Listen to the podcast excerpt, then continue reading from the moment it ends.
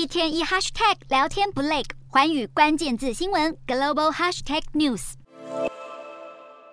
今天的寰宇大话题要带您关注，自从俄罗斯宣布无限期关闭通往德国的主要天然气管道北溪一号后，欧洲能源短缺的情势更加迫切，导致欧元五号在亚洲的交易应声走贬，欧元对美元最多贬值百分之零点五到九九点零四美分，逼近二零零二年十二月以来的谷底。而英镑对美元也因为能源危机引发经济衰退之余，一度贬值百分之零点四到一点一四六一美元。创下一九八五年来最低价位，高通膨使得欧洲央行面临紧缩货币政策的压力。冬季前能源供应出现新的问题，势必进一步拖累欧元区的经济。而英镑走弱，除了反映美元普遍走强之外，也因为能源短缺导致家庭无力支付账单，再加上英国政治的局势，英格兰银行压抑通膨，力有未逮的不确定因素更加剧了英镑疲弱之势。高盛就警告了，因为能源成本。盘旋上升，